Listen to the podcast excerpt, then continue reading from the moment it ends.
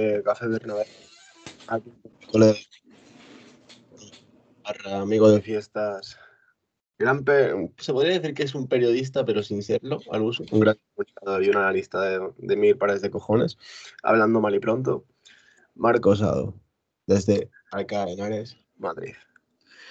Buenas a todos, encantado de estar aquí. Podría ser periodista, pero no lo soy. Podría ser analista, pero no lo soy. Soy un poco de todo y a la vez soy nada. Un, poco como Maldini, pero bien, ¿no? Sí, pero con pelo. Exactamente, pues tío, vamos a hablar sobre todo, vamos a centrarnos en el tema del Real Madrid, de lo que se viene esta semana, de hablar del tema del sorteo Champions, de las posibles alineaciones. Ayer también jugó el Barça. Y entonces, si te parece bien, ¿cómo, cómo ves el clásico ya que se juega este domingo y estamos a viernes? Pues yo soy de los partidarios que, a ver, no es egocentrismo, no es que me crea que el Madrid está muy por encima del Barça esta temporada, pero en la tabla de clasificación hay unos puntos que reflejan la superioridad. Creo que el partido de este fin de semana no hay que darle una mayor importancia, es un clásico, gusta ganarlo, está claro, pero no forzaría a Benzema, no forzaría ningún, pero ninguno que estuviera ni al 90%. O sea, si Kroos, por ejemplo, tampoco está, tampoco lo forzaba. Y si se pierde este partido, pues para los culés va a ser, eh, vamos a empezar otra vez con el efecto Xavi, no sé qué, no sé cuántas. El Madrid creo que tiene que pensar en la Champions. O sea, no te interesa forzar a Benzema, que se lesione, incluso que pueda llegar a ir con Francia, porque si tú ahora mismo a Benzema no lo, no lo convocas o lo dejas en el banquillo, alegas que tiene molestias, Deschamps tiene que, que elegir otro delantero porque tú no le has hecho jugar y el Madrid no se lleva mal con Francia como para mm, decirle como pasó con Brasil, me da igual, me lo llevo. Entonces, si a Benzema lo dejan descansar y está bien para los cuartos de, de Champions, muchísimo mejor. O sea, creo que no es momento de forzar a Benzema porque te está jugando la temporada. Y es un tío que te ha facturado, si no recuerdo mal, 32 goles y más de 10 asistencias en todas las competiciones. O sea, es que es tu pilar fundamental. Es que literal, es lo que te iba a decir, que está súper bien tirada esa, porque realmente la liga está como está. O sea, y no, y lo que sigo tu misma línea argumental, no es por tirar de, egocentrismo o chauvinismo hacia, el equipo que tenemos en común, pero joder, entre que el nivel de la liga es bastante decadente, sumado a que queda un calendario a priori con partidos bastante fáciles en los que puedes ganar, es que tampoco arriesgaría, y más en este tramo que nos enfrentamos, que luego lo hablaremos más hacia adelante, contra el Chelsea, que tampoco es que sea moco de pavo, ¿sabes? Entonces, si gana el Barça, pues, pues felicidades para ellos, van a quedar como, como un Valencia de la vida, un Athletic Club de la vida, ¿no? De que parece que su jornada, bueno, su, su temporada se basa en, en tocarle un poco la moral al Madrid. Si ganan, pues ya son los amos del universo. Pero bueno, yo, yo espero, a ver, espero ganar, obviamente. más que nada por, por bajarles el sufle que tienen. Cuando han empezado con tantos titulares, no, es que si el, el Barça gana el Madrid, habrá ganado más partidos en el 2022. El efecto Xavi, la chavineta.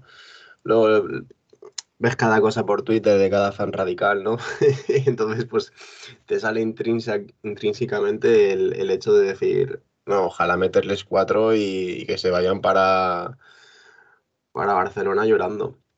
Pero bueno, no se puede tener todo, obviamente. Y más con Benzema, como dices tú. Si, si no juega Benzema, ¿tú quién crees que, pondría, Carleto? Mira, yo creo que Ancelotti, si está Benzema al 40% lo va a poner. Porque se demostró en la vuelta contra el PSG que todo el mundo sabíamos que tenía que estar Camavinga de inicio y metió a Cross al 70%. Y Kroos de por sí es un jugador que tiene una clase, pero tremenda, pero es muy lento. Entonces, cuando a un jugador lento lo metes mermado físicamente, se vuelve aún más lento. O sea, Kroos en una transición de 40 metros de por sí no llega. Pero si encima está mermado físicamente, Berratti le pasaba como un avión. Y Paredes igual. Entonces, en el momento que tú sacas a Camavinga y Rodrigo, ahí ya puedes presionar. Yo pienso que Ancelotti si tiene oportunidad de meter a Benzema, lo va a meter. O sea, creo que es muy cabezón para eso. Pero yo si tuviera que meter a alguien, mira, por ejemplo, esta, esta tarde estaba mientras comía Gol Televisión y Ciro López decía de meter a Bale. Creo que de los delanteros que tienes, Bale no es mala alternativa porque por condiciones es el mejor. O sea, Jovic me parece un delanterazo, pero no tiene sangre. El problema de Jovic es que no se adapta y no tiene sangre, con lo cual le puede caer una lavadora y te la puede rematar, pero para que le caiga una le tienes que, le tienes que lanzar ocho. Entonces es muy difícil conectar con un delantero que está fuera mentalmente. Mariano, mm, a mí me ilusionó cuando vino de Lyon, pero me he dado cuenta de que es un titi de la vida porque le quieres dar una salida al Rayo Vallecano y el tío prefiere seguir cobrando. No sé si cobrará 6 millones, 4 millones, no sé cuánto cobrará. 5, 5 creo que cobraba y también se intentó con el Valencia y nada. Pero le das una salida para que juegue y aún así quiere estar aquí. Mm, no entiendo para qué, porque no juega. Entonces, yo creo que ya que se va a ir, mm, puede hacer un último servicio Gareth Bale. ¿Que te sale mal? Pues mira, mm, tampoco es que no vas a ganar nada. O sea, el único punto positivo que te vas a llevar si ganas el clásico es que al Barcelona le vas a poner las cosas mucho más difíciles de cara a las puestos Champions, porque el Barça ya tiene al Betis y al Sevilla eliminados de Europa League, con lo cual solo tiene una competición. El Betis tiene dos, pero bueno, ya está en la final de la Copa, con lo cual se va a centrar solo en Liga. La Real Sociedad también está eliminada, con lo cual se va a centrar solo en Liga. Y el Villarreal, veremos a ver cómo, eh, se complementa la Champions con la Liga. Pero ahora mismo el Barcelona, el Barcelona tiene al Atlético de Madrid, a la Real Sociedad, al Betis, al Sevilla y al Villarreal, junto con el propio Barça, seis equipos para tres puestos. Si tú ahora mismo ganas al Barcelona y Dios quiera que el Sevilla viene con una prórroga en las piernas, juega contra la Real, que también se está jugando los puestos Champions, perdies el Sevilla y tú ganas al Barça, le metes un más 18 al Barça y un más 13 al Sevilla. O sea, yo creo que ahora mismo sería un golpe total a la liga. A, falta del partido contra el Rayo, que obviamente puede disminuir, quedar la cosa igual o aumentar, ¿no? De cara al Barça, pero... Yo creo que es un golpe total a la liga. O sea, el que nos importa, por lo menos, yo, si vuelvo a decir, sin pecar de egocentrismo, el que importa es el Sevilla. Ahora mismo. Sí, ahora dentro de cuatro jornadas igual se pone el Barça segundo. Pero ahora mismo hay que ah, ahí, Sevilla. Ahí quería llegar yo, que tengo, que te lo comenté ayer, tengo una teoría, a lo mejor está, está un poco yéndose mi cabeza hacia lares que no, que no tocan, pero yo siempre he sido muy mal pensado. Entonces a mí me da la, sensación que ya por Copa del Rey se juega Betis y Valencia. Eso va a estar en la Supercopa en Arabia. ¿No? Me parece que sí, en Arabia Saudí se juega, ¿verdad? Entonces a, a, mí me, me parece que, bueno, ya se ha visto en estos últimos partidos en cuanto, por ejemplo, Elche y diferentes partidos rollo español, etcétera, etcétera, cuando juega el Barça, eh, van a hacer todo lo posible para que queden segundos, porque se vende mejor una Supercopa de España con Madrid y Barcelona a un Madrid-Sevilla. Y sí es cierto, ya te dejo a ti, sí que es cierto que que obviamente tienen su fútbol, porque si no, no lo hubiesen goleado el Valencia 4-1 o 4-0, que creo que fue, y han marcado tantos goles últimamente, pero también les están mm, favoreciendo arbitralmente. O sea, no jorobes, o sea, es que para mí van a hacer todo lo posible, ya te lo digo, o sea, para nivel, tanto, tanto le interesa tanto a a la Federación Española por el tema de Supercopa, como al propio Javier Tebas para vender los derechos de la liga a, diferentes cadenas internacionales, para tenerlos ahí en el top al Barça. Entonces, para mí es la sensación que tengo, y espérate, porque también arbitra quien arbitra, que fue el que nos robó la liga ante el Sevilla por esa mano no mano de Militao, el que va a pitar el clásico, que ahora no, no recuerdo ni el nombre. Creo que es Martínez Munuera, pero te lo voy a decir ahora mismo.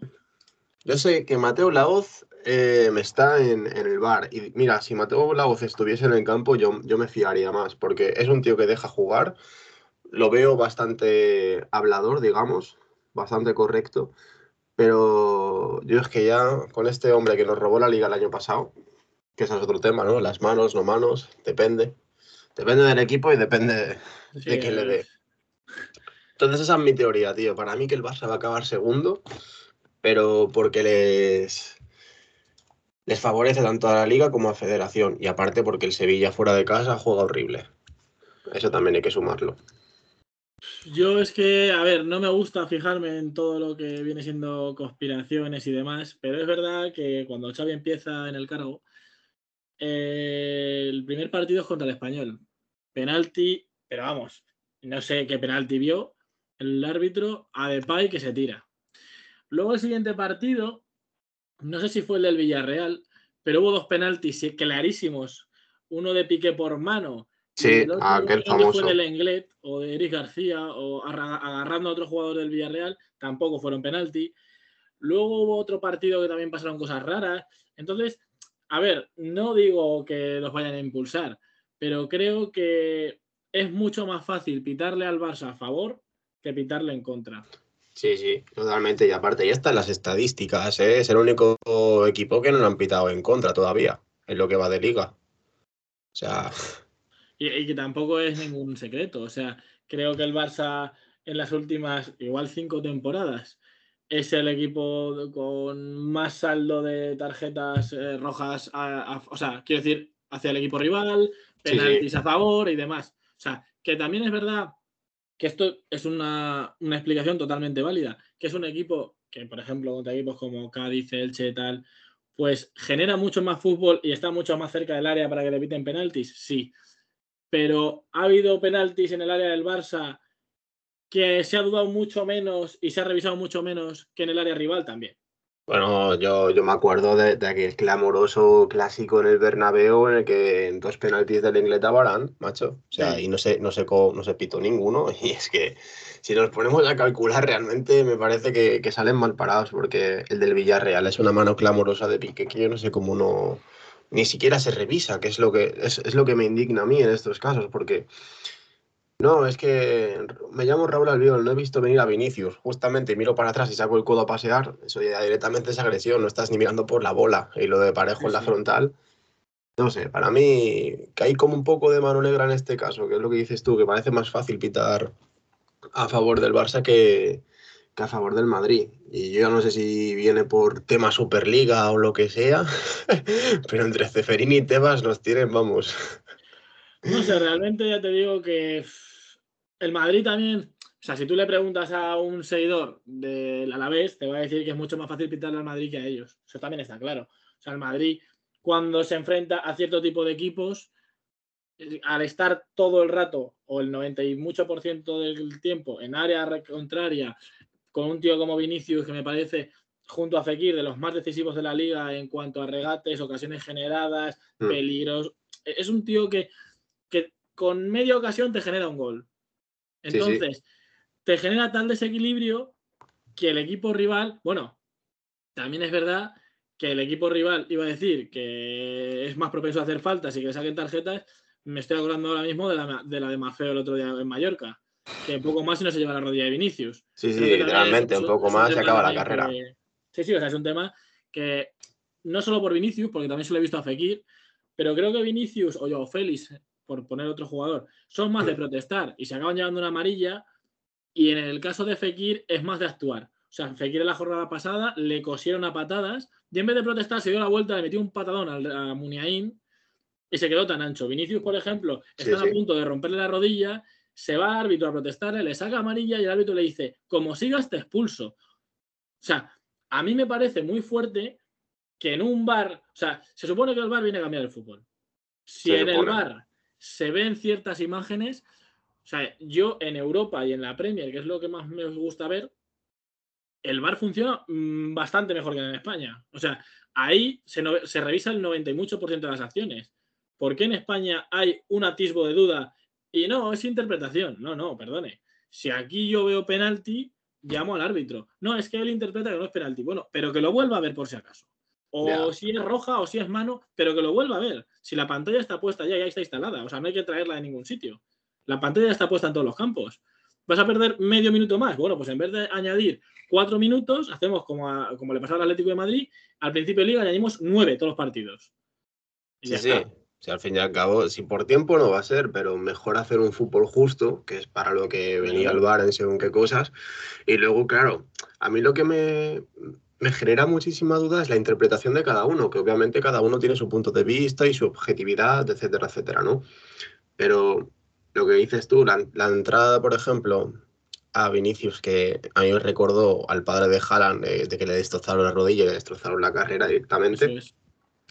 Eh, lo de lo de Fekir, mm, mira que no. No, no es que diga. No, si es que la violencia genera más violencia. Pero sí que entiendo que si te cosen a patadas y encima ya te tiran de la barba, pues normal que reacciones de esa manera en sangre caliente, con la adrenalina a tope, etcétera, etcétera.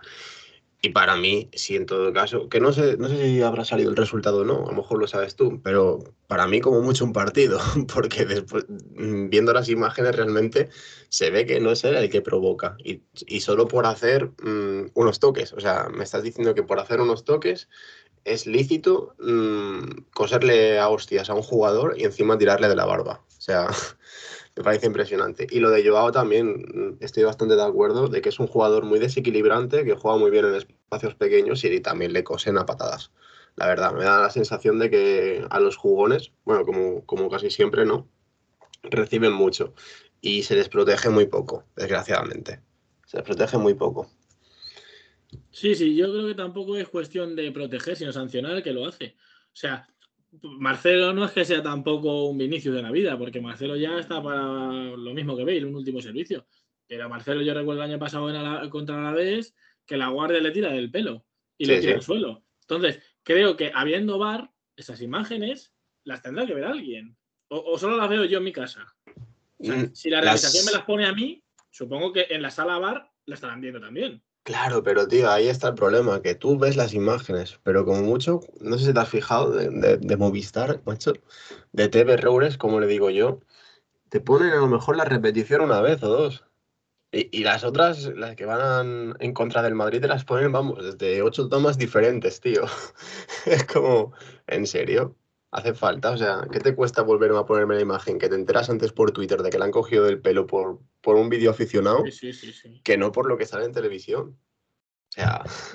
No sé, yo te digo que, a ver, no me gusta creer, como tú has dicho, conspiraciones de que el Barça le van a ayudar y tal, pero es verdad que mm, todo lo que está llevando la corriente mediática esta de no, la chavineta, que si ganan tenemos más puntos en 2022, que somos mejor equipo que el Madrid, hay que tener en cuenta que ha habido partidos de Xavi que igual que el Madrid se ha podido salvar porque no han sacado la segunda amarilla Casemiro o porque al Barça le han hecho algún favor que ha decantado el partido para que dieran tres puntos. O sea, el derby contra el español se llevan un penalti por la cara, volvemos a lo del Villarreal.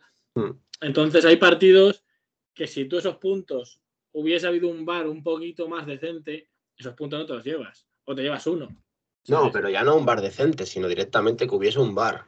O sea, y punto, porque es que es lo que te digo, o sea, estás haciendo que unos ganen puntos cuando realmente no se lo merecen por lo que están haciendo en el terreno de juego.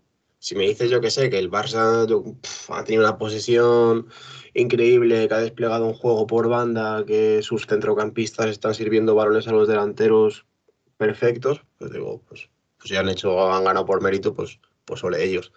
Pero que me digas que están ganando por, por no saber ni siquiera arbitrar, tanto en el campo de juego como por una televisión que tienes ahí más tomas que una película de Alfred Hitchcock, pues dices, tío, yo es que no, no, por la conspiración, pero es que realmente ves cada elemento, ves cada ingrediente y dices, tío, aquí se está cocinando algo. Si no, no me parece normal. Es que no me parece normal. No sé, yo no quiero. Yo, por ejemplo, hoy viendo gol, eh, creo que se llama David Sánchez, que es del Barça, ese chaval. Ya estaba hablando de que si Martínez Munuera, de que si está Mateo voz en el bar, que si van a hacer tal, que si el Madrid. Yo no quiero pensar en los árbitros, solamente si el Madrid gana, que sea lo más limpio posible, que si el Barça gana, sea lo más limpio posible. O sea, no me gusta tener que hablar de árbitros porque ya es muy cansado todo el rato. No, es que a mí me han dicho, no, es que tú has hecho, no, es que a ti te han favorecido. Yo creo que lo mejor es que si el Madrid gana, gane limpio, si el Barça gana, pues viene jugando bien esos últimos partidos. Sí, sí, totalmente. O sea, Xavi ha encontrado, sobre todo en Gaby, Pedri, está volviendo a traer a Busquets otra vez a lo que es el Busquets de la selección española, y hace 4 o 5 años. Entonces creo que ahora mismo el Barça está jugando bastante mejor de lo que venía haciéndolo. El Madrid también te digo, ¿eh? una semana de descanso que el Barça no. Entonces creo que es un clásico bonito, veremos a ver. También te digo que si los fichajes estos los llega a tener Kuman a saber, eh, tío, porque lo que era el Barça hace unos meses no tenía ni gol, no tenía ni este equipo, no bueno, también está con lesionados. O sea, creo que a Kuman lo, lo, crucificaron muy rápido, la verdad. Pero bueno, y, y a lo mejor peco de ser sincero, de no tenemos mucho. Pero bueno, con los fichajes que le ha llegado, pues parece, yo qué sé, que dan reloj a la cara, la presión más alta también que, que ejerce en los partidos, la conducción por el medio, como dices, con Busquets. Ayer mismamente se vio en el partido contra Galatasaray. Mm, a ver, que también pidiendo la hora, ¿no? Uno, dos ahí. Pero bueno, lo que te quería también preguntar para volver al tema del clásico, ¿tú, tú cómo saldrías? O sea, ya me has dicho que, por ejemplo, pondrías a, a Bale eh, por encima de Benzema si es que no, no llega, aunque al 40% lo va a poner Ancelotti, como bien has dicho.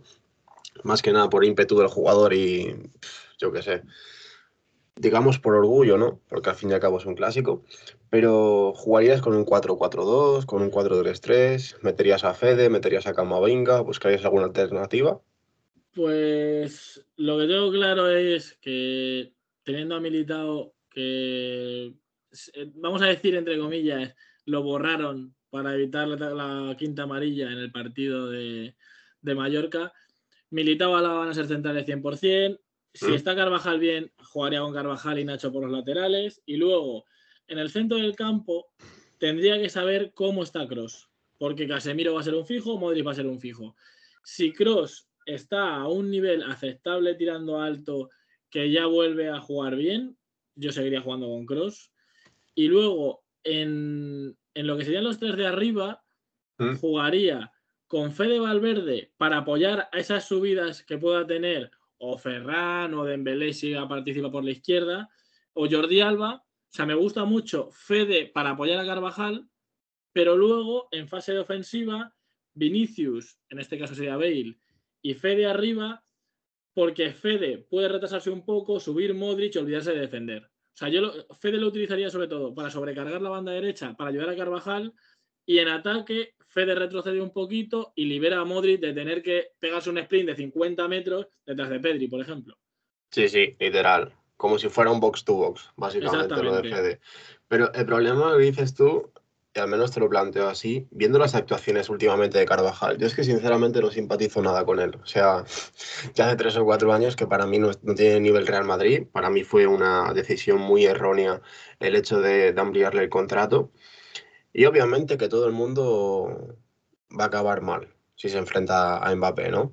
Pero es que tiene muchos partidos, por no decir la mayoría de los que sale titular, de pases muy tontos hacia atrás, pérdidas de balón en el centro del campo. Entonces, mm, también vamos a jugar contra un equipo que, que, por banda, no sé cómo saldrá Xavi, pero si está Dembélé o si está Dama Traoré o si está Ferran, realmente son tíos muy rápidos. Y realmente Preferiría poner antes a Lucas Vázquez, fíjate lo que te digo, ¿eh? Es que yo a Lucas lo veo un parche. O sea, al final Lucas es un extremo reconvertido a lateral que cuando sale cumple. O sea, es como puede salir Nacho, como Nacho sí. y cumple. Pero creo que en partidos de máxima exigencia yo prefiero tener a alguien que sepa de lo que es la posición. Aunque es verdad que Carvajal, el problema que creo que tiene Carvajal es que, aun siendo bueno, no evoluciona. O sea, hizo el mismo penalti que le hizo a Mbappé, se lo hizo a Sterling hace unos años. Mm. O sea, tiene los mismos fallos iguales, pero en, distintos lapsos de tiempo. O sea, pasan los años y sigue cometiendo el mismo error hace tres años. Entonces. No, no defiende como antes, tío. No defiende como antes, para mí tampoco. Sí, pero yo creo que, no sé, prefiero tener a alguien experimentado, que además Carvajal se extramotiva muchísimo en un clásico, que también es bueno, pero tiene su parte mala, porque Carvajal cuando se extramotiva es capaz de meterte un codazo a Jordi Alba en la, nuca, ¿sabes? Lo mismo, exactamente. Pero no, sé si te acuerdas el partido, bueno, la remontada que se hizo contra el PSG, la primera parte, ya de por sí me parecía la banda derecha un cáncer. O sea, sinceramente lo siento mucho, pero me pareció un cáncer absoluto con Carvajal y con Asensio, o sea, dos tíos. El primero, Asensio, que ni te salta la presión, que ni defiende, defiende andando, parece James Harden en la NBA y luego Carvajal con unas subidas hipertontas al centro del campo, que de hecho, si no recuerdo mal, por, por intentar tirar un caño vino el gol de Mbappé. Efectivamente. Eh, Fede Valverde, ese partido yo creo que tenía cuatro pulmones. O sea, si normalmente ya tiene tres, ese partido tenía cuatro. Porque las ayudas continuas para tapar ese agujero negro que era la banda derecha fueron mm, increíbles. Y para mí, Fede Valverde tuvo, tuvo un partidazo, básicamente porque si no, si no fuera por él, se hubiese partido el, el, equipo en esa banda derecha con los destrozos de Mbappé continuos. Porque Mbappé es mucho Mbappé. Y mira que quiero a un militado más que a familiares míos. y Álava también. Pero mmm, prefiero a Lucas porque vale que no defiende a lo mejor también como Carvajal, pero sí que sabe lo que es el posicionamiento y no arriesgarse. Entonces prefiero un tío que al menos me cumpla, como dices tú, como parche, ¿no? Como será seguramente Nacho en banda izquierda, pero que no se arriesgue tanto. O sea, es que a mí me da miedo el hecho de, de que por pequeños detalles, por pequeñas cagadas, al fin y al cabo, porque Carvajal no deja de, de acumularlas, mmm, nos marquen un gol o dos o tres por esa banda, tío. Es lo que me da miedo. Y mira que está militado. Sí, sí, sí, yo te entiendo perfectamente, porque Carvajal, yo muchas veces a Carvajal, no es el extremo, ¿no? Pero a mí me encanta Pogba, pero soy consciente de que Pogba es un jugador tan irregular que un día te hace un partido un 9 y al día siguiente te lo hace un 2. Sí, o sea, sí. Pogba no tiene una regularidad y a Carvajal le pasa igual. Carvajal te puede hacer un partido contra el Valencia, te hace un partido que dices, Dios mío, tenemos el mejor lateral del mundo, pero luego te llega el Granada y, y, da dos pases horizontales al delantero del Granada, se le cuelan a la espalda y dices, madre mía, se parece que has metido un juvenil, ¿sabes? Sí, sí, Entonces, literal. Hay veces que, que dudas, y, pero yo creo que al fin y al cabo, si a Carvajal tú le dices no saltes, porque además le van a intentar hacer dos contra uno, y más a Nacho también, porque al no jugar Mendy, yo creo que el Barça va a salir con Adama, casi seguro, pero casi seguro, y yo creo que si no sale Adama o Amellán y Ferran, saldrá Dembélé o Amellán y Ferran. O sea, la única duda que tengo es Adama o Dembélé.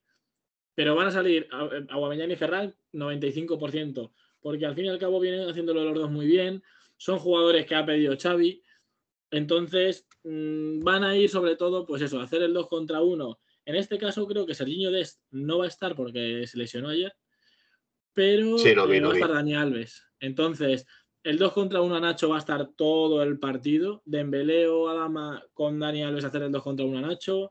Le van a hacer el 2 contra 1 a Carvajal casi todo el partido con Jordi Alba y el que esté por aquella banda. Entonces yo creo que es súper importante que Fede Valverde, que es un tío que incluso ha llegado a jugar de lateral, sí, entonces juegue ahí. Sobre todo porque a, a Carvajal le vas a hacer fijar al extremo y se despreocupa del 2 contra 1 porque va a estar Modric en el apoyo y Valverde fijando al lateral. Si el Valverde recupera, Valverde te puede echar un sprint de 50 metros porque es rapidísimo. Entonces, yo Asensio, mmm, habrá mucha gente que le guste Asensio y es verdad que lleva no sé cuántos goles en esta temporada, pues no, está haciendo tan mal. En cuestión de aportación, goles, no está mal. Pero claro, cuando un extremo en una presión defensiva no aprieta, tiene que salir el mediocentro. Lo que te ocasiona que dejas un mediocentro del rival libre. Y si te pasó con el PSG, que con, con, tres triángulos te sacaban el balón y estaba Mbappé solo contra Courtois, el Barça te va a sacar la misma, porque juegan muy parecido.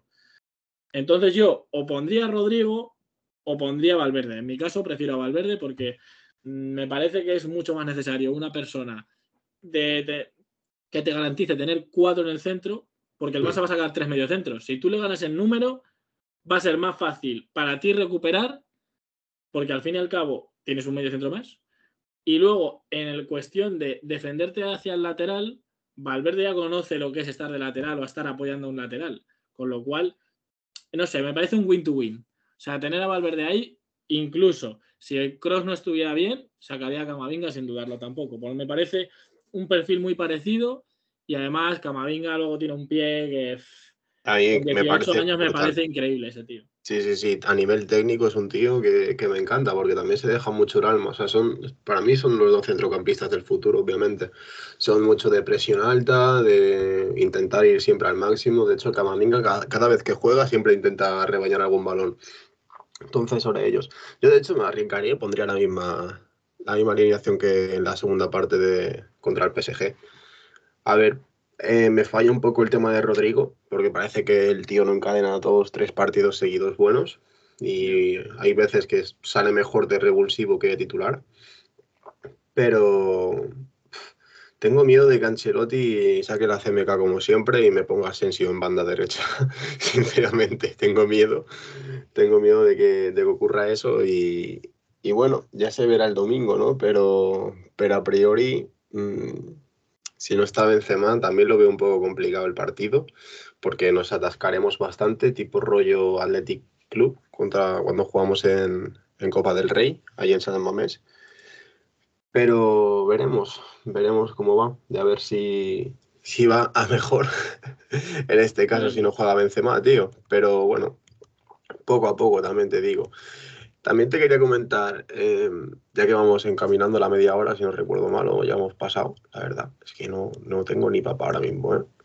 Voy y me antes pista otra cosa. Sí, justamente media hora, o sea que está quedando el programa cortito y al pie, mi rey.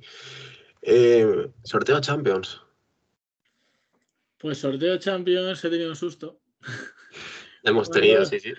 Hemos tenido el susto de. No sé quién ha sido, la verdad. Yo creo que Twitter también te juega las pasadas, porque no sé quién ha sido el iluminado que ha dicho que se iba a cambiar, bueno, que ya se había cambiado el partido y que íbamos a jugar primero en el Bernabéu y luego en Stanford Bridge. Eh, a mí me ha parecido la injusticia más grande que había vivido yo, porque ya no solo que Ceferín te cambia el rival de octavos, sino que encima te cambia el lugar de los partidos en cuartos. Pero luego al final ha sido todo un espejismo, se va a jugar en días diferentes, que es lo lógico, porque al Sevilla al Betis les pasó. Tenían que jugar Europa League los dos el jueves y como no se puede alojar a cuatro aficiones distintas en una misma ciudad, sobre todo por protocolo de seguridad, tuvo que jugar el Betis el miércoles, pues al Madrid al Atlético de Madrid le ha pasado exactamente lo mismo. Jugará, creo, el Atlético de Madrid primero el día 5, el Madrid el día 6, y luego el Madrid juega el día 12 y el Atlético el 13. Entonces, creo que de lo que nos podía caer eh, ha sido un sorteo amigable, digamos. O sea, no voy a decir que estoy contento, pero creo que nos podría haber tocado el City, el Bayern o el Liverpool y ahí ya te las puedes ver un poquito más jodidas, ¿eh? Sí, sí, yo, yo, pienso igual que tú. O sea, yo pienso que más o menos, a ver, partiendo de la base que obviamente me parecen equipos inferiores, en tanto Villarreal como por ejemplo Benfica, em, los tres monstruos obviamente son City, Bayern y Liverpool. Para mí Liverpool creo que incluso puede hacer un sorpaso y llevarse la Premier a este paso tal y como va. Tú lo sabrás mejor que sigue más el fútbol inglés. Yo más o menos de oídas y de haber visto algún partidillo. El Bayern de Múnich ya, ya lo vimos en la, en la vuelta, ¿no? Se quedó ahí empate con el Salzburgo, si no recuerdo mal, y después sacó, sacó un martillo pirón. O sea, es que. Y el City. Pues bueno, ah, el City, no se tuvo ni que presentar en el segundo partido. Es que, es que es eso, esa misma, mente. O sea, en el partido de ida en Portugal ya hicieron estragos, ¿no? Pero, pero bueno, el City, la, la, sensación que me da es como que sí que avanza mucho, ¿no? En Champions siempre, pero como que les falta algo en muchas ocasiones. Y, pero no deja de ser un equipazo, realmente. Que has recuperado Sterling en su mejor versión, Phil Foden siempre está por ahí. Y aparte la maquinaria mm, de Guardiola es muy buena, tanto por laterales como centrales me parecen top, top en Europa. Entonces sí, estoy contigo, es lo más amigable que nos ha pasado, más o menos. Oye, que si nos tocaba el Benfica yo creo que no se iba a quejar nadie tampoco, ¿sabes? No, yo creo que tampoco. La verdad, no nos vamos a engañar, ¿no? Pero, pero sí que lo veo como un poco revancha de cara, de cara a lo que pasó el año pasado, sinceramente. También es verdad que va a haber gente que ya lo he visto, ¿eh? O sea, yo, es como una visión de futuro, pero que ya estoy viendo en el presente, ¿vale? Hay gente que se va a dedicar a desmeritar si en un caso hipotético ganamos, porque claro, es que el conflicto de Rusia con Ucrania, en Stanford Bridge no hay aficionados, qué casualidad, cuando el Atlético de Madrid jugó contra el Chelsea eso no pasó, encima la vuelta en el Bernabéu y ellos no pueden no sé qué. O sea, van a sacar, pues claro, al principio, con lo del PSG, todo el mundo muy contentos. Y ahora tendrán que sacar alguna excusa, si en el caso de que el Madrid consiga pasar, para desmeritar un poco, porque claro, la excusa con el PSG ha sido que el PSG te regala la última media hora. Que es que cómo no vas a ganar si Donnarumma y Marquinhos te regalan el partido. No, claro. Oiga, mire, igual es que hay 11 jugadores en Madrid que no saben jugar a la pelota. Están ahí pues porque llevan una camiseta blanca. Igual les apetece presionar porque yo qué sé. Claro, o sea, igual es que están jugando al FIFA y, el que estaba jugando con ellos se ha equivocado, le ha dado al más y a, todo el mundo ha presionado arriba. A ver, creo que mm, el Madrid, si no lo matas, pues te pasan este tipo de cosas. Pero ya he visto las excusas que ha habido con el PSG en una remontada que yo para mí ha sido de las más bonitas que he vivido en mi vida. Cuando pase, que Dios quiera que pasemos, contra el Chelsea, mm, vamos a vivir este tipo de, argumentos de no es que ellos no tenían afición, es que claro, con un estadio muerto que esperabais. y veremos a ver si hay alguna decisión del árbitro que no expulsen a Casemiro o que haya algún penalti. Bueno, ya, ya te puedes morir. Ya otra Champions manchada, que saldrá Franco, que no sé qué. Bueno, sí, sí, la, leyenda negra, como siempre, ¿no? Pero bueno, en vez de la leyenda blanca, la leyenda negra que sigue alimentándose después de, de casi 80 años. Pero bueno, ya ellos. haciendo un inciso, tío. Mm, así como pregunta, a ver cómo lo ves tú. Y ahora volvemos con el tema de Chelsea Real Madrid. Mm, ¿Ves, ¿Ves loable o ves bastante mm, perjudicial lo que está haciendo Inglaterra en cuanto al Chelsea por Abramovich? Es decir, toda la puta vida el tío ha estado ahí. O sea, se compró, compró el Chelsea en 2003 o 2004, no recuerdo bien. Y me parece como un poco de, de rusofobia. No, no, no, pretendo ni siquiera defender a Putin ni nada parecido, ¿eh? pero mm, yo sí que soy del pensamiento de que hay que separar, por ejemplo, el tema de, la política con, con, el fútbol. Y me parece que se está perjudicando un equipo que realmente es histórico en Inglaterra simplemente por el tipo de dirigente que tiene. Entonces también nos podríamos quejar con el PSG porque justamente el gobierno catarí ha hecho un mundial un poco amañado con la FIFA vendiendo armas o nos podríamos quejar de que participe Estados Unidos en X Mundial o en tal, cuando también venden armas, que se meten en tal. Entonces, ¿tú cómo ves esto de que es lo que están haciendo el boicot al Chelsea? Pues realmente es un lavado de cara. O sea, yo también pienso que podrían haber sancionado al que la IFI, pero el problema es que no interesa porque al que la IFI da dinero. El Mundial de Qatar lo organiza Qatar, con lo cual da dinero y, y la UEFA se llena los bolsillos en España tampoco nos gusta criticar porque, hombre, somos gente súper feministas, nada homófobos y demás, pero nos llevamos a la Supercopa Arabia Saudí, que sabemos que allí respetan mucho a las mujeres. Efectivamente. Eh, al fin y al cabo es por dinero, o sea, no vamos a criticar a quien nos da de comer. ¿Qué pasa? Que Putin, pues, mm, le da por invadir Ucrania y ahora todo lo que es la Unión Europea y demás le meten sanciones ¿Y cómo vas tú, estamento profesional de fútbol europeo, tal, a no sancionarlo? Porque ya de primeras, en la Fórmula 1 se ha... Ha cargado Mazepin. Exactamente, se ha cargado Mazepin, se ha retirado el circuito que de, de, de Rusia, tal, no sé qué, con hmm. lo cual, todo lo que tiene que ver, bueno, se han quitado a tenistas rusos y demás, o sea, todo el mundo del deporte ya cancelaba Rusia. Entonces, el gobierno inglés no va a ser menos. Entonces yo veo que te cargas el Chelsea, sí, pero creo que es un poco al fin y al cabo por eso, por lavarte la cara, no desmarcarte de lo que está haciendo todo el mundo, porque si tú ahora mismo dejas que Abramovich, que es lo que él quiere, vender el club, o sea, él no quiere seguir de presidente del Chelsea, él quiere vender el club y, llevarse limpio sus 1.800 millones de euros. Sí, pero dicen que se los van a intervenir. Claro, es que ahí está la cosa, que se lo van a intervenir la pasta y que se la va a quedar el gobierno.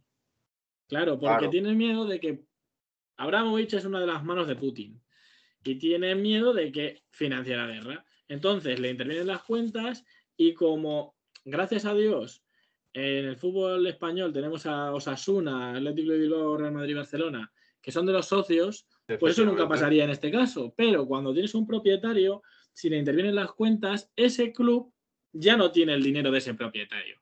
Con lo cual ahora mismo el Chelsea tiene intervenidas todos los ingresos, gastos, venta de jugadores, renovaciones, compra de jugadores, eh, vuelos a X sitios. O sea, el, Chelsea ahora mismo creo que no puede, no puede ni viajar a Madrid. Van a tener que pagarse los propios jugadores el vuelo.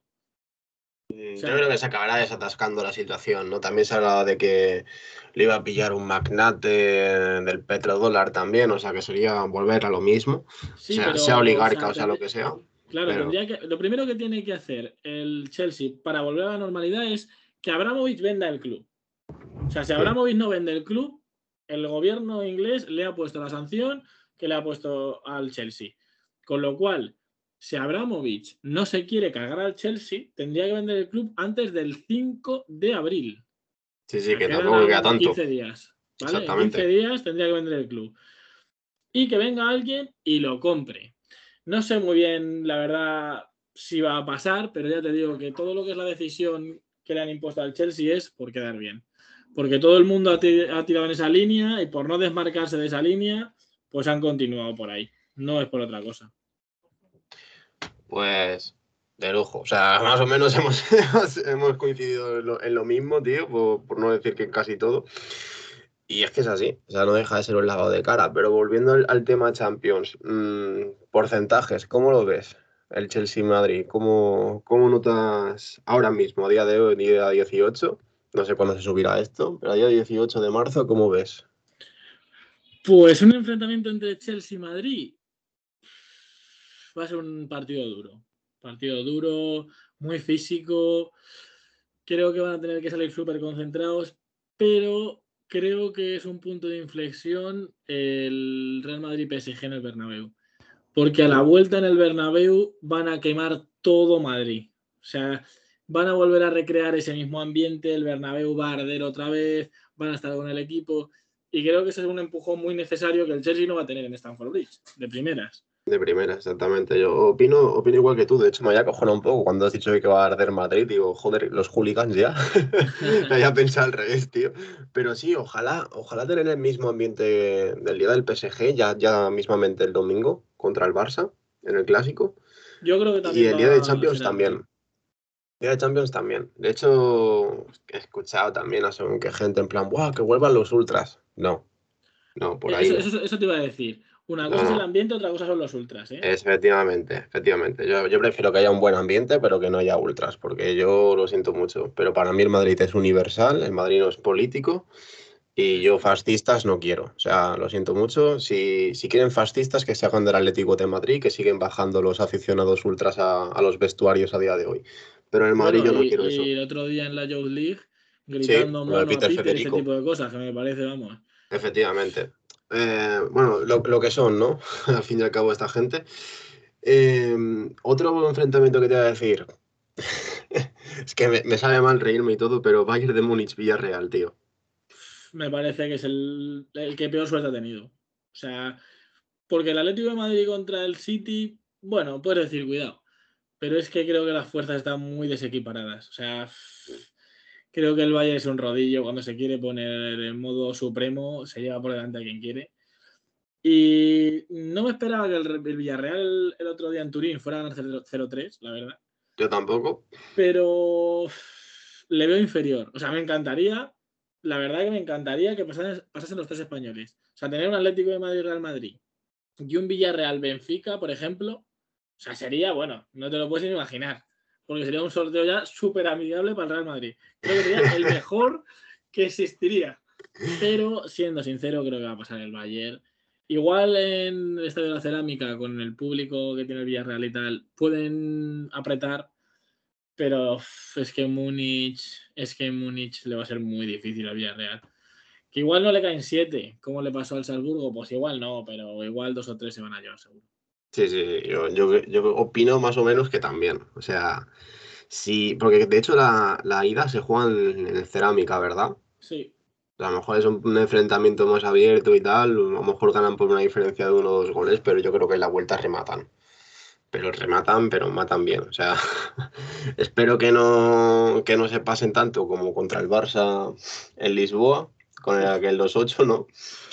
Pero es que hablamos de, de, otro tipo de equipo. O sea, es una maquinaria perfecta o casi perfecta lo de Nagelsmann. El otro día jugó ahí con tres centrales y con cinco atacantes el tío. O sea, Es, Sí, la la otro rollo. Fue curioso, ¿eh? Eso de salir con cinco delanteros, cuidado. Sí, sí, es, es que es otro rollo, o sea, pero también porque puede y el tipo de jugador que tiene, ¿no? Obviamente. Eh, para el siguiente enfrentamiento, que justamente lo has mencionado, tío, Manchester City, Atlético de Madrid. ¿Cómo Pues lo yo ves? pienso que es el equipo que quizás mejor le venga al Atlético de Madrid. Porque el Atlético de Madrid, de este que, que tenemos ahora, está volviendo a encontrarse con las porterías a cero, a empezar a defender un poquito mejor, a contemporizar partidos y tal. Le va a dar el balón al, al City, o sea, el Atlético de Madrid no va a necesitar el balón para nada. Y en el caso de que el Atlético quiera dominar, tiene jugadores que pueden dominar. Pero creo que es muy difícil quitarle un balón al City y hacer una posesión de tres minutos siendo el Atlético de Madrid. Entonces, si el Atlético de Madrid vuelve a sus inicios, vuelve a jugar no un fútbol vistoso, pero sí efectivo, creo que le puede complicar al City, porque de hecho el City empató este fin de semana contra un equipo que es lo que te digo, o sea, se les suelen atragantar equipos que se encierran. Sí, Entonces, a los grandes suele pasarle eso, me da la sensación, ¿eh? sí, sí. en la, en la Liga Española se puede ver bastante. Pero Totalmente. obviamente no, no es lo mismo la Premier que la Liga Española. Está años luz ahora mismo el fútbol inglés. Pero yo aquí difiero un poco contigo. Es decir, si me dices de, de que este sorteo toca hace unos cuantos años, cuando el Atlético de Madrid estaba mejor, con unos centrales imperiales que sacaban cualquier cosa del área a nivel de rematar, ya Black estaba en su prime, te digo que bueno, que lo podría complicar. A ver, también no deja de ser el Atleti, ¿no? O sea, te hace un partido bueno o te puede hacer un partido malo, depende de la situación.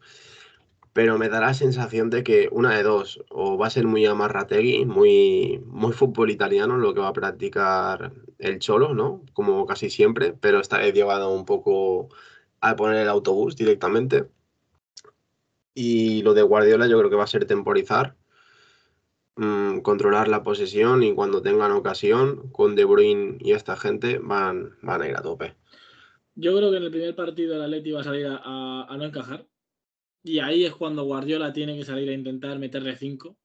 Porque si el Atleti llega con 0-0 al Wanda, hay partido, ¿eh? Si el A ver, ahí estoy de acuerdo. 0-0 al Wanda, hay partido. Ahí estoy de acuerdo, la cosa es llegar al Sí, al sí, a ver, 0-0, claro, ¿no? te digo. O sea, seguramente me- Guardiola plantea un partido a meterle 5 en el primer, Claro. allí en el Etihad. Es que a mí se me Pero- antoja difícil, ¿eh? realmente difícil el hecho de que no marquen ningún gol el, el City.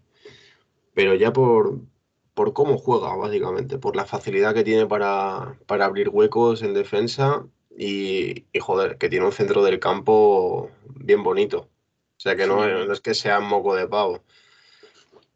Y que juegan de memoria muchas veces. O sea, sí, sí, literal. jugar a Gundogan, ves jugar a Rodri, ves jugar a De Bruyne y hay veces que se dan el pase porque sabe que va a estar ahí. O sea, no lo ha visto, pero tienen tan tan memorizado lo que es el sistema de juego, la posición del compañero, que sabe que va a estar ahí. Hay muchas veces que coge un balón y directamente la pasa ahí porque sabe que está ahí. O sea, no lo, Sí, no lo he llegado ni a ver. Pero o sea, es un juego muy natural, muy que ya les sale solo. O sea, no, no es como por ejemplo ha habido partidos que se te atragantan a cualquier equipo y tus mediocentros ya te levantan la mano como diciendo que alguien se mueva. Es que aquí ya saben que te vas a mover y saben a dónde te vas a mover. Eso es una locura. O sea, el City ahora mismo Es, es que está como está, básicamente. es una locura, la verdad. Es una locura. O sea, a mí me parece que también es verdad lo que has dicho, que el Liverpool está con opciones reales de ganar la Premier, Sí, con sí. un fútbol totalmente distinto. Efectivamente, que justamente es lo que te iba a preguntar ahora. El tema del Liverpool contra, contra el pobre Benfica. Madre mía, la cenicienta. No, no sé. O sea, creo que, que el Liverpool es que no le va a dar ninguna opción. es que me gustaría que pasara el Benfica solamente por la risa, de verdad. Pero es que no le veo ninguna opción. Ahora es cuando ya directamente marca un 0-3, ¿sabes? Ahí en Anfield o alguna cosa y, y ya paga y vámonos, ¿sabes? En plan de que acaban pasando. Pero no, pienso, pienso igual que tú, tío. O sea, no, no te habrán matado, ¿no? Se me ha caído el móvil porque estaba mirando al Benfica. La eliminatoria del Benfica.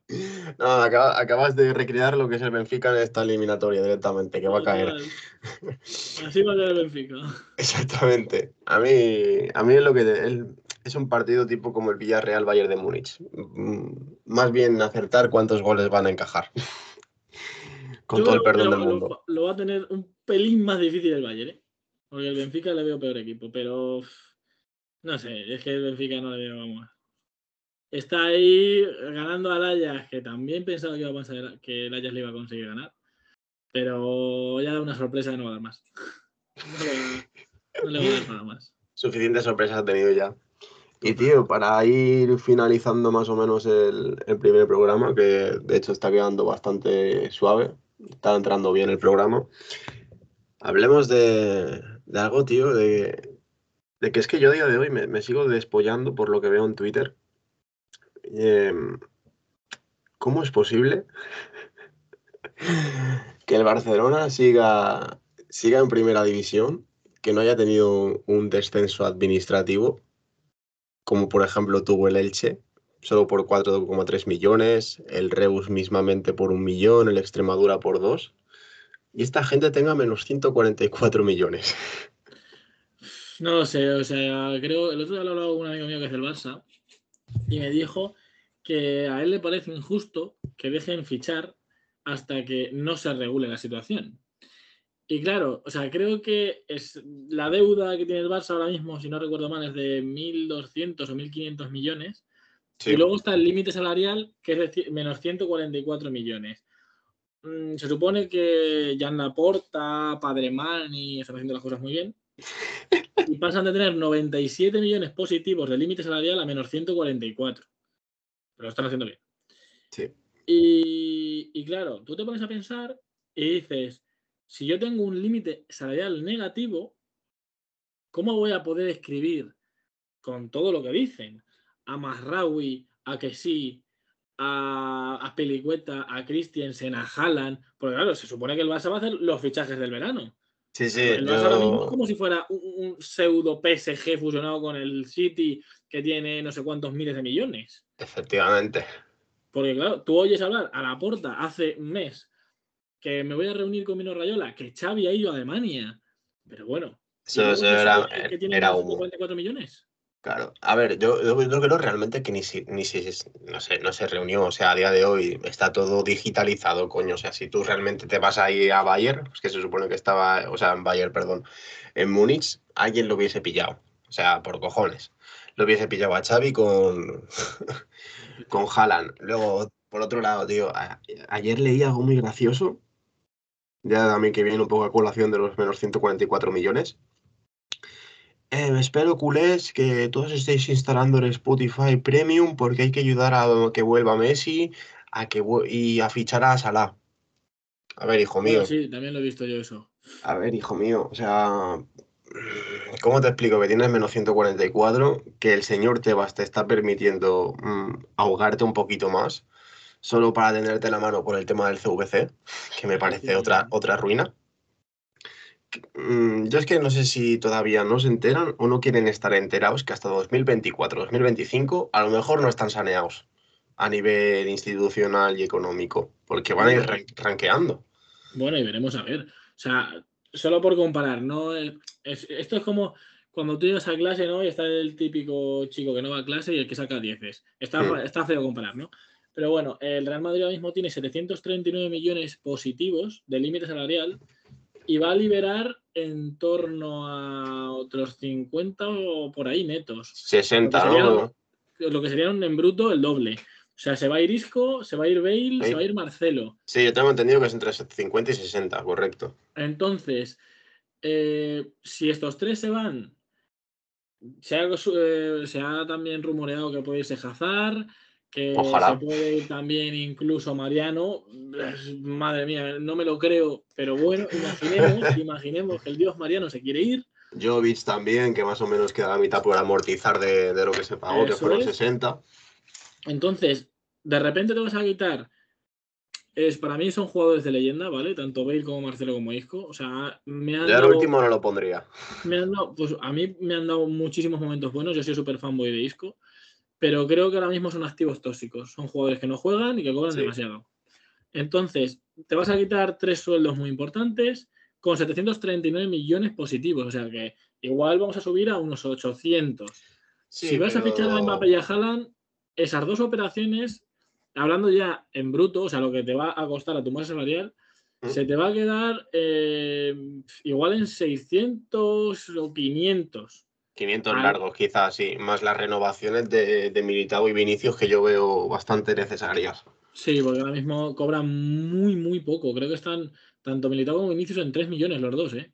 Sí, sí, por ahí. Bueno, Federico hasta hace mm, un año, hasta que no renovó por hasta 2027, creo que cobraba más o menos lo mismo. o sea que...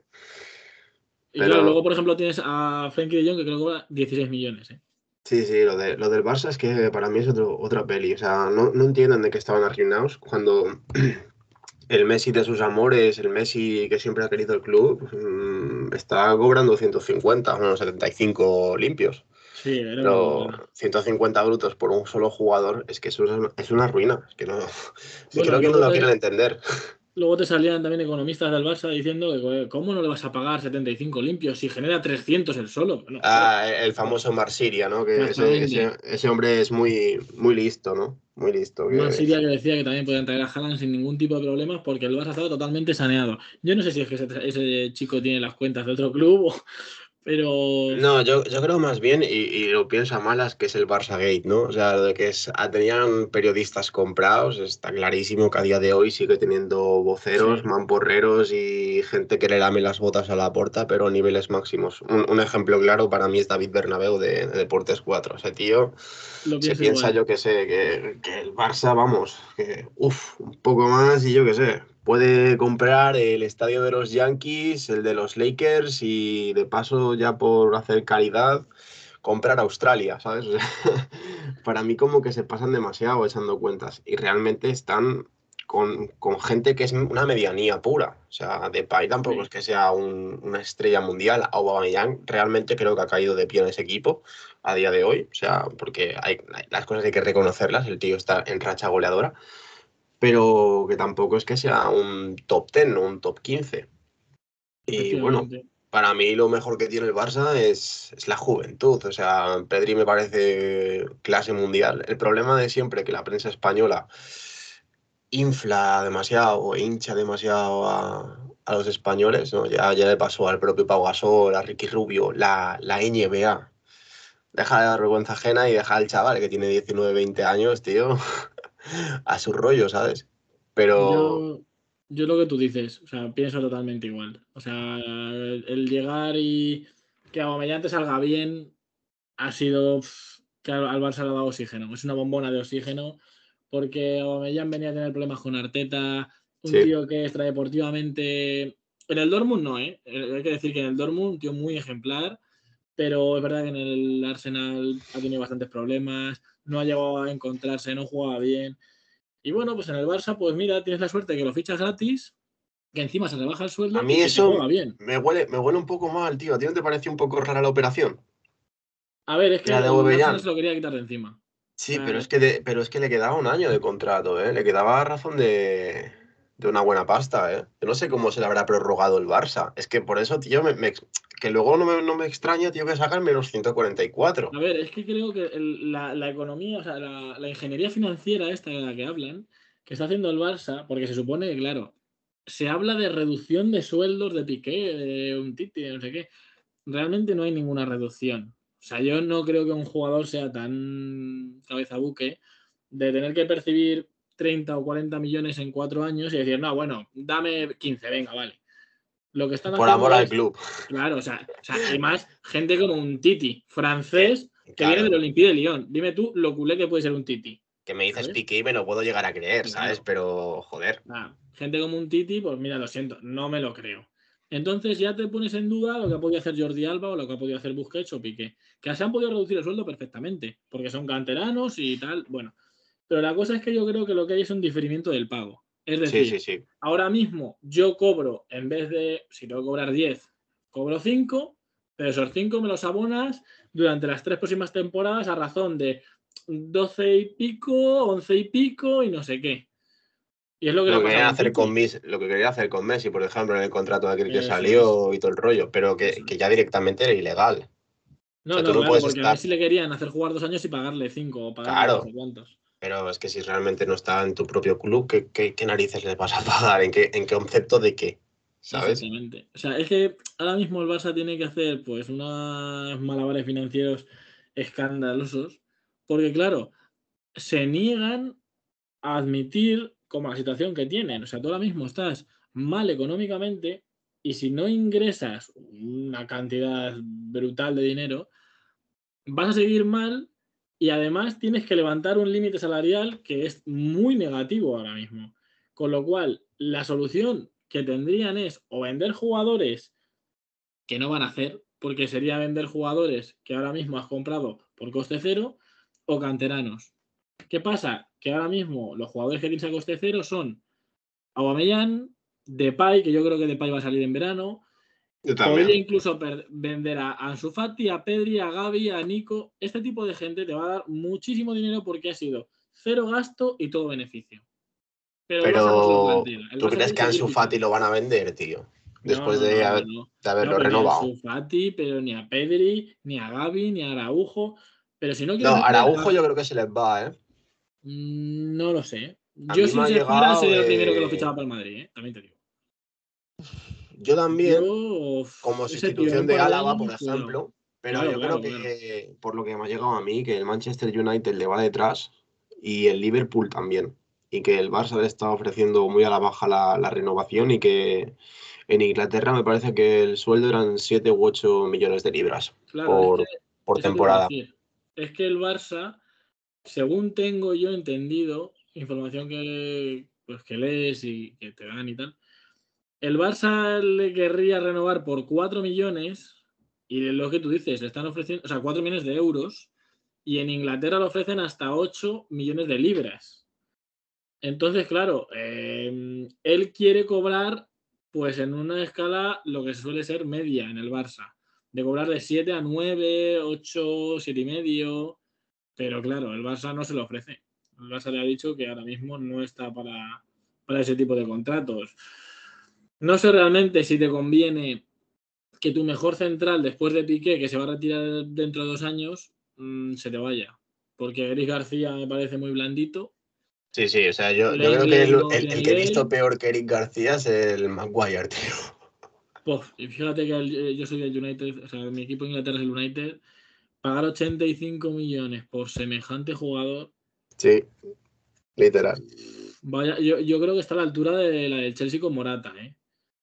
Pero es que yo, yo, no sé lo que hizo Florentino en aquella ocasión. Bueno, yo creo que la gente de Morata de por sí, ese, ese hombre había que, entrevistarlo para decirle cómo puedes colocar un producto tan, tan decente, digamos, tan, tan suficiente, digamos, un 5, como si fuese un notable alto, un excelente, en los mejores clubes de cada puñetero país europeo, tío. Sí, sí, ese gente, o sea, me pueden decir de Mino Rayola y de Méndez lo que quieran, pero un tío que te coloca una medianía por 86 millones al Chelsea, luego te lo lleva al Atlético de Madrid, a la Juventus, o sea, a mí me parece una locura, porque es como si estuvieras, pues como si Braithwaite fichara por el Barça, ¿no? Algo así. O sea, es un tío que puede jugar tranquilamente, pues como estaba jugando en el Leganés, que yo le quiero mucho, el Leganés mis amores, pero que te coloquen a Braithwaite en el Barça, pues claro, tampoco lo entiendes. Y que esté cobrando 7 millones.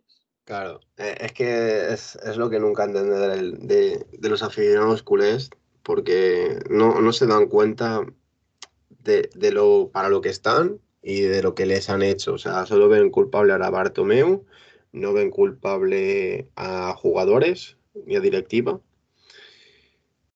Eh, o sea, sí, pero, pero la anterior, no la que está ahora, que es la que justamente ha provocado un menos 144, que ha tenido que vender el nombre de su estadio por una marca, que es Spotify, que realmente les pagan muy poco para lo que es el Barça. Y a todo esto quieren hacer el Spy Barça, apoquinar un montón de pasta e irse a jugar a Montjuic. Esas son cosas que, creo que una de dos, o, esta gente cuando nació les faltó un poco de aire para poder entender que dos mantos son cuatro, o realmente ya los doy como causa perdida, sinceramente. A ver, yo creo que, como tú muy, muy, muy bien has dicho antes, desde el Barça hay una corriente mediática Sí, que, que busca eso, ilusión, vender ilusión. Vender ilusión con Haaland, vender ilusión con la chavineta, vender ilusión. Como sea, pero vender ilusión. Entonces, ¿qué pasa? Que desde ciertos medios se vierte esa ilusión. Vamos a hacer, vamos a ser, vamos a fichar, siempre vamos.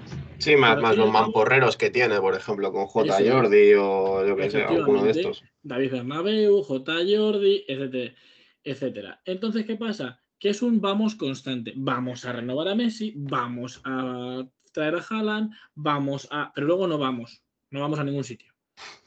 Porque el problema es que vamos, vamos, vamos y decimos, decimos, decimos, pero no hacemos. Vamos a traer a no sé quién, pero acabo cogiéndome a Dama, que es el suplente de Trincao, que es un jugador que yo tenía aquí y que compré por no sé cuánto, pero no me funciona. ¿Sabes? No, pero es que vamos a ir a, por Rudiger, que en principio querían fichar a Rudiger, pero al final me quedo con Christiansen y, y veremos a ver, porque claro, habrá que. ¿Sabes? Porque eso son conjeturas de 18 O- de marzo. Luego habrá O que ver- tenemos al futuro Messi, pero no lo ponemos un partido más. No vaya a ser que tengamos que pagar Claro. 10 millones a X Club austriaco. De Viena. Macho. O sea, yo la verdad que dije, mm, me parece un poco, pues eso, que la gente, porque yo tengo amigos que sí es verdad que son totalmente mm, conscientes de lo que pasa. Y saben que están mal de dinero y pues si hay que vender a este, pues mira, habrá que venderlo. Pero hay gente, o sea, yo el otro día vi un tuit que yo creo que son chavales que tienen que tener entre 8 y 15 años. No- de verdad que no pienso que tengan más, porque si tienen más me preocupa. O sea, si esa gente tiene más de 15 años me preocupa.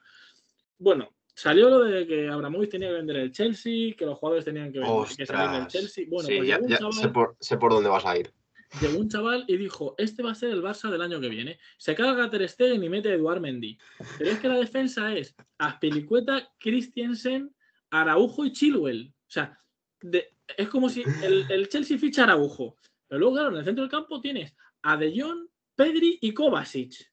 Bueno, y arriba te cargas a todo lo que has fichado este año y pones a Pulisic, a Havertz y a Lukaku. Y claro, en ese momento te das ganas de contestar a ese usuario y decirle, pero si el Chelsea no puede fichar, ¿cómo va a fichar a Pedri, a De Jong y a Araujo? Sí, que a lo mejor el, el nombre del usuario es Padre Mani o Luke de Jong mm, Sí, sí. 90, 99, ¿sabes? Una cosa así. FC Barcelonismo, no sé qué. O sea, pero vamos a ver. O sea, si, si ahora mismo no puedes fichar jugadores que no vengan gratis. O sea, ¿tú- ¿cómo vas a fichar a Lukaku, que ha costado ciento y pico millones, a Havertz, que acá llegó hace dos años? O sea, e- es que, no sé, o sea, porque si me dices, bueno, mete a Christensen en las pelicuetas, que acaban contrato. Vale, Pues aún. pero aún. me estás metiendo el 94% de la plantilla del Chelsea y claro, luego Claro. a ver qué haces tú con los Gaby, Nico, Ansu Fati, porque también se cargó Ansu Fati.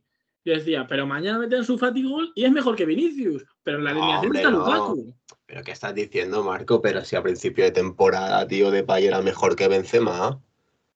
No sé, yo A día de hoy Pedri es mejor que Zidane y que Bueno, Laudrup. bueno, bueno, el, el discurso este de, de que Pedri es mejor que Modric y no sé qué. y- Ay, ay. A ver, yo entiendo que Pedri es buenísimo, porque a mí me encanta. Sí, sí, tanto. Y eso no se puede Eso. negar.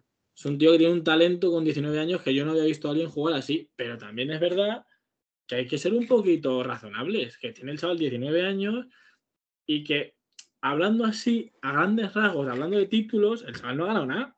No, no. O sea, O sea, Golden Boy un- sí, está muy Golden guay. Boy muy sobrado, porque es verdad Sí. que para la edad que tiene podría estar en los 20 mejores del balón de oro en vez de ganar un Golden Boy, estamos de acuerdo. Pero hombre, me vas a decir tú a mí que el chaval ha ganado una Copa del Rey el año, que, el año pasado y ya es mejor que Modric, hombre, a ver, creo que hay que poner las cosas en su contexto. Joder, y tanto. Y tanto. Pero bueno, Hay que, es, hay que es comparar lo que hay. jugadores cuando están a la misma edad. O sea, no me puedes comparar Claro. como hace mucha gente. No, es que Pedri es mejor que Zidane. Cuando llegue a la edad de Zidane, me comparas. Cuando Pedri se retire, a ver qué ha ganado él y qué ha ganado Zidane. O cuando, Cuando- llegue a tener 36 Exactamente. años, si sigue en activo, le comparas con Modric. Pero no me puedes de Efectivamente. 19 años. No, es que Pedri es mucho mejor que Modric. Nos ha jodido, claro. Es que Modric igual, si aguanta 80 minutos corriendo para arriba y para abajo, el esfuerzo que hace es muchísimo mejor que el de Pedri en 20 minutos. ¿Sabes? Claro. Claro, Entonces, está- totalmente. es muy ventajista. Muchísimo. Pero bueno, es, es, a lo que estamos acostumbrados a día de hoy, es lo que has dicho tú. O sea, da gracias de que es gente de a lo mejor de 8 a 15, la horquilla de edad, porque si es gente ya que, que tiene 18, 19, 20, 21, ahora entiendo por qué estamos así en España y cómo, no, cómo nos gobiernan, ¿no? Porque, todo se, todo se puede de aborregados, tío. Son una panda de aborregados. Literalmente. Ven, ven, el chiringuito, que yo lo veo, ¿eh? O sea, no quiero decir. No, no, yo también, ¿eh? Yo también. Pero creo que el chiringuito hay que tomárselo para divertirse, no para informarse. O sea, no puedes hacer mmm, ley lo que diga J. Jordi o lo que diga Cristóbal Soria. Y hay gente que ya es. Eh, J. Jordi ha dicho que vamos a fichar a mi padre y todo. ¡Ah, el padre de Marcos es el mejor, vamos. Ah, Directamente los improperios e insultos que, y las campañas mediáticas en contra de Vinicius, por ejemplo, lo de Militao mm, cuando no jugaba, mm, que se ha dicho de todo, pero bueno, que a día de hoy. Pues... A, a, a, Militao se le ha llamado limitado y mareado, ¿eh? Sí, sí, sí. Y a día de hoy es top 3 de centrales en todas las competiciones europeas. Y quien diga lo contrario, que se ponga realmente a ver un partido del Real Madrid, cómo juega Militao, hasta dónde sube, hasta dónde aguanta y, y cómo, cómo defiende ese tío. Sí, sí, a mí me parece mm, bestial. Pero es lo que te decía, o sea, se vende una ilusión en cuanto a fichajes que la gente yo creo que viene tan desesperada del verano pasado que sí, ya es, sí, sí, sí, por supuesto, vamos a fichar a Haaland y a Salah y vamos a traer a Messi y a Neymar y seguramente se vaya también Donnarumma, también para mí. Y al final, como ellos no quieren vender, porque lógicamente a Gaby, a Nico, a Pedri, a Ansu Fati no se los toques, acaban con una plantilla de 40 jugadores y a ver quién paga eso, porque yo no creo que los chavales vayan a cobrar en chucherías. No, no, obviamente que no. Entonces, claro, por un usuario medio de Twitter empiezan a fichar y se piensan que esto es la carrera del FIFA y, y, y tienen a 40 jugadores y, y, claro, pues bueno, pues nada, pues vamos a fichar a Salah. No, pero es que Adama es buenísimo. Nada, pero me quedo con Salah, me quedo con Dembélé que lo quiero renovar, con Aubameyang pasamos al extremo derecho también, a Depay me lo quedo, a Ferran también y acabas con 70 delanteros. Hay que tener un poco de criterio, o sea, hay que filtrar mucho ese tipo de, de usuarios, la información que se vierte de ciertos medios. Porque... El propio José Álvarez, que por mucho que esté ahí como vocero de la porta, se pega cada colada brutal. Entonces sí. es, es, eso, es, es, es, vender ilusión realmente para comerte un mojón, hablando en plata. O sea, si, si yo también prefiero que el Barça le vaya mejor, en el sentido de que, joder, mmm, más espectáculo, digamos, ¿no? Aunque por otro lado también me tienta el hecho de verlos en la miseria. pero, pero macho, no sé, es que hay un adoctrinamiento tonto. Y para mí no, no, hay otra palabra que mejor lo defina. Hay un adoctrinamiento en que si la porta levanta el pulgar mientras está de espaldas, es que ya está fichadísimo, que es que como es amigo de Rayola, que es que ahora pues vendemos ilusión en las portadas del Sport de a quién prefiere si jalan a Salah o yo qué sé, al, al, próximo que salga, digamos, o que lo reviente. Sí, sí, no, Entonces, será Mané, es... será de Jemmy. Sí, sí, cu cualquiera. Cualquiera. Uno. Exactamente. Entonces, ya, ya me cansa, porque es que pff, he visto cada cosa por Twitter, rollo, no, si es que Haaland acaba en el Real Madrid, pues vamos a por Mbappé. A ver, hijo mío, ¿cómo te explico? ¿Cómo te explico que Mbappé lo más seguro que acaba ya en el Real Madrid, que ya tiene el contrato firmado desde el 30 de enero? o sea, es que, ¿cómo te lo explico? Pero es lo que dices tú, la horquilla de edad tiene que, que ser esa, creo yo, porque si no, no me explico. Para no, nada. Si hay, la, si hay la gente situación. que es mayor de 15 años, me preocupa. O sea, yo, yo te lo digo de verdad, yo tengo 25. Si hay gente de mi edad que vea a J. Jordi, vea David Bernabeu y se lo cree, uff, cuidado. No, pero yo, yo creo que, que sí, que, que, por desgracia sí que se lo creen, ¿eh? O sea, para mí sí que superan esa edad, porque hace poco, bueno, el, el, mismamente el lunes quedé con un colega, me dijo que, bueno, que, que no nos adelantásemos tanto, que el, que, que el Barça tiene posibilidad de, de fichar a Haaland. Y al día, bueno, y a, la, y a, las dos horas salió justamente lo de menos 144. Pero si es que ese, esa misma, o sea, creo que salió un lunes, si no recuerdo. Sí, sí, es que yo quedé el lunes el justamente domingo, a tomar el café. Eso es. El domingo y... dijo la porta, bueno, no voy a hacer ninguna operación que ponga en riesgo al club. Qué casualidad. No sabría Ahora, la porta que el lunes saldría lo de los límites salariales, claro. Hombre, saberlo tenía que saber por narices, tanto él como el Alemani. Entonces, no sé, yo pienso que Sí, bueno, vamos a ver. Lo que te digo, yo pienso que al fin y al cabo tampoco le hace eh, ningún favor al Barça. O sea, vender ilusión para luego que todo se te vuelva en contra. Voy a fichar a Messi, o sea, voy a renovar a Messi, voy a renovar a Messi, y luego, no, es que al final Messi no hemos podido renovarle, pero la gente se lo perdona porque es la porta, ¿sabes?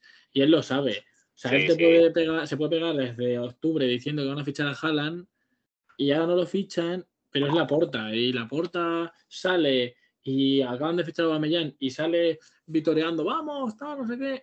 Y yo digo, joder, parece que han fichado a Mbappé, ¿sabes? Que han fichado a Bamellán. O que llega a la final de la Champions cuando está en Europa League. yo, por ejemplo, nunca he visto a Florentino hacer ese tipo de aspavientos por fichar a. Tú imagínate, si eh, cuando Florentino fichó a Jovic se pone a hacer ese tipo de cosas. ¿Sabes? Es que ya creo que está donde, en, el, en el propio club, tío. O sea, lo que es el club de por sí, o sea, el señorío que tiene el Real Madrid, esa caballerosidad, esa nobleza, digamos, y luego, pues, un club como el Barcelona, que obviamente está entre los grandes, no se puede negar, pero que está donde está por lo que está. Es decir, o sea, Joan Laporta está ahí por Roures, cuando también es el, el, que tiene Media Pro, el que tiene la realización de los partidos, el que transmite los partidos en Movistar es un poco un, una, un poco de mafia, digamos, ¿no? O sea, está todo un poco entre que los medios están medio comprados, o por no decir comprados directamente. Luego que la balista justamente es Rouras. Rouras también es uno de los máximos impulsores del independentismo catalán. Eh, casualidad que la Laporta también justamente sea muy independentista. Fin y al cabo ya, ya sabemos todos de quiénes somos y hacia dónde vamos. En este caso, mmm, por algo soy del Real Madrid. Yo ya te digo, ah, también pienso que todo lo que has dicho que tiene que ver con política, independentismo y tal, no le hace ningún favor al Barça. No, no, ni mucho menos. tengo amigos que son de Almagro y son culés, y lo primero que dicen que a ellos qué cojones les importa, ¿sabes? O sea, eh, creo que el Madrid cuida muchísimo más la imagen porque entiende que igual que un madridista de Madrid siente lo que es el club, un madridista de Panamá siente lo que es el club. Y un madridista de China siente lo que es el club.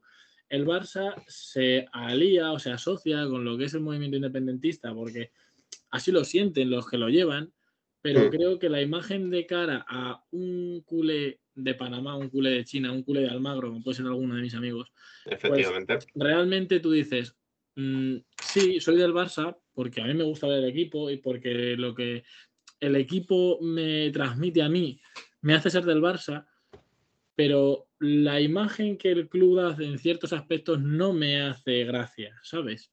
Efectivamente. Entonces, creo que, pues lo que te digo, a mí no he visto nunca a Florentino celebrar un fichaje así. La única vez que le vi celebrar así de forma un poco efusiva, por llamarlo de alguna manera, fue cuando Sergio Ramos metió el gol en la décima. Ya, pero es que son, son momentos diferentes, efectivamente. celebrar un fichaje o estar, por ejemplo, el Barça, cada dos por tres se filtra una noticia, interesadamente también te digo, de que se va a fichar a este, reunión con no sé quién. Yo no he visto ni una imagen de Florentino renovando a Modric, o yéndose a reunir con el agente Benzema, o diciendo las, las reuniones que se han filtrado, y hablo de Sergio Ramos, es porque le interesaba a René Ramos. ¿Sabes? O sea, mm el Barça ha estado filtrando todo lo de Dembélé para perjudicar al jugador y que sintiera presión. El Madrid en ningún momento ha llegado a presionar a un jugador así. Entonces, no sé, pienso que al final en la imagen que das es diferente. Efectivamente, las formas y, el propio club. Pues tío, ya que vamos de cara a la hora y veinte, ni tan mala queda el programa, me ha encantado como, como te acaba de transmitir ahora por privado. Eh, espero que sea el primero de muchos. Creo que nos ha quedado muy completo todo lo que queríamos hablar. Y, tío, un placer. Muchísimas gracias por sumarte a, este navío que está a punto ahora de, de, tirar para tierras de podcast. Y ya nos veremos el próximo viernes, a ver cómo acontece tanto el clásico como la semanita que nos espera. Muchísimas gracias, tío, y un abrazo enorme. Así que te dejo a ti acabar el, el programa. Di lo que quieras. Pues nada, muchísimas gracias a ti por invitarme, yo encantadísimo y veremos a ver, convencemos sin Benzema, este clásico lo ganamos. Pues aquí ya estamos. Primer capítulo de Café Bernabéu. Muchísimas gracias a todos por oírnos.